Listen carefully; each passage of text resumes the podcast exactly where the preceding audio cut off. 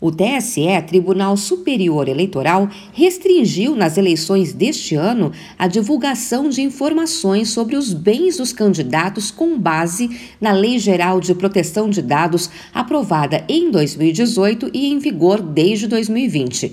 Porém, algumas associações de transparência de informações enviaram uma carta aberta ao presidente do Tribunal Superior Eleitoral, o ministro Luiz Edson Fachin, ao vice-ministro Alexandre de de Moraes e também a juíza ouvidora do tribunal Larissa Nascimento, pedindo a retomada imediata da divulgação completa das informações de declaração de bens dos candidatos, de acordo com o que prevê a Constituição.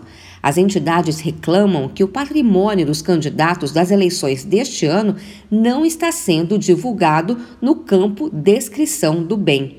Assim, não é possível saber, por exemplo, o nome de empresas pertencentes a quem está disputando os cargos de presidente da República, governador, senador ou deputado.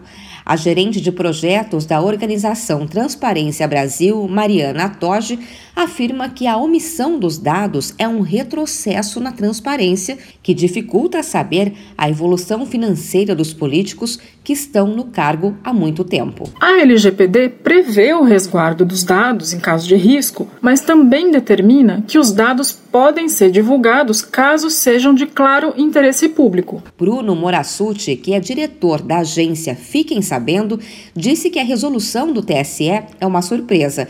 Ele reclama que a restrição de informações impede que se identifique um possível conflito de interesses do candidato. Ela nos pega de surpresa, porque a restrição dessas informações impede, por exemplo, que a gente identifique conflitos de interesses de candidatos de avaliar se um determinado candidato possui interesse uh, financeiro em determinadas pautas. Segundo a resolução do TSE, fica dispensada também a inclusão de endereços de imóveis, placas de veículos ou qualquer outro dado. De São Paulo, Luciana Yuri.